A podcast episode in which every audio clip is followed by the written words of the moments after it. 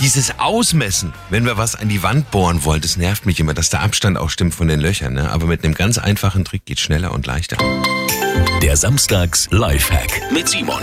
Weil bevor wir den Abstand zwischen den Löchern am Regal der Lampe, der Uhr oder was auch immer an die Wand soll mit dem Meterstab ausmessen, einfach einen Streifen Klebeband über die beiden Löcher am Regal der Lampe, der Uhr oder was auch immer an die Wand soll machen und mit einem Stift auf dem Klebeband markieren.